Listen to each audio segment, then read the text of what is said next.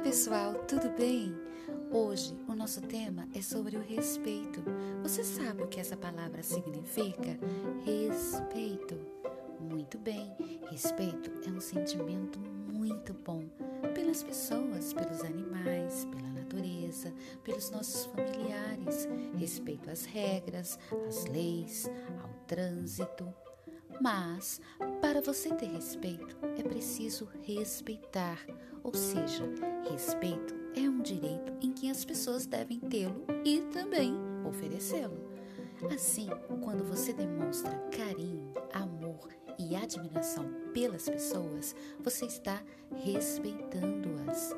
Mas lembrem-se, pessoas brancas, pretas, amarelas, marrons, vermelhas, cada um com as suas diferenças, devem ser respeitadas. E isto é que é legal.